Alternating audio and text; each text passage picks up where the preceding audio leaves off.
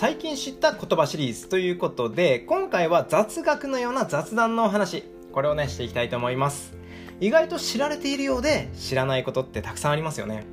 そういうのも学びになるかななんてね思ったのでシリーズ化するかはわからないんですけどもやってみたいと思います。こんにちはまさやです。ということで今日のテーマはミニマリストとマキシマリスト。対義語の話っていうこんなテーマでお話したいと思います。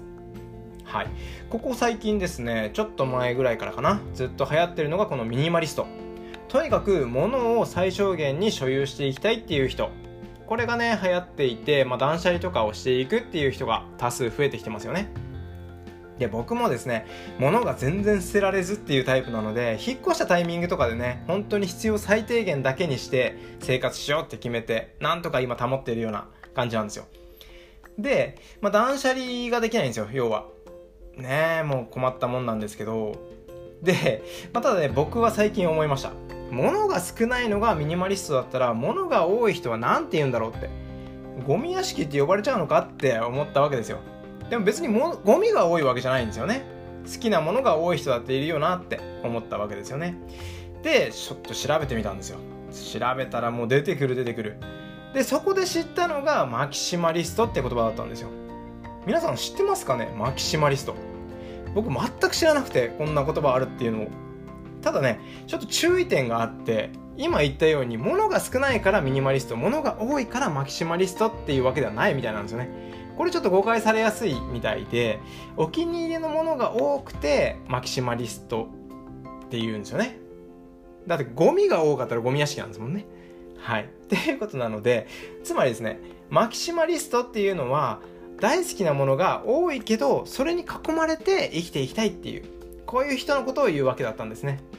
なので、本当にあの雑貨屋さんとか、ああいう雰囲気、ちょっとこちゃっとしてるけど、いろんなものがこう、あるっていう、そういうところで囲まれて生きていくっていうのが好きっていう人。こういう人絶対いますよね。で、それはちょっとやっぱりマキシマリストってそっち側は言われてるんですけどもミニマリストではないじゃないですかミニマリストとはやっぱり違うので物を最小限にするっていう考え方とはまたちょっと違ってくるっていう考え方があるんだよっていう。ここを知ったわけですよ。ただなぜかあんまり認知されていないマキシマリストっていう感じなんですけども、まあ、理由はこんな感じかなと思いますということでちょっとその話もしたいんですけどもミニマリストになった時に必要ないものは断捨離。これをするんですよね。なので基本的には物が少ないわけなんですけどもそうすると特に整理整頓。これをねしなくてもいいわけですよね。もともと物が少ないので。はい。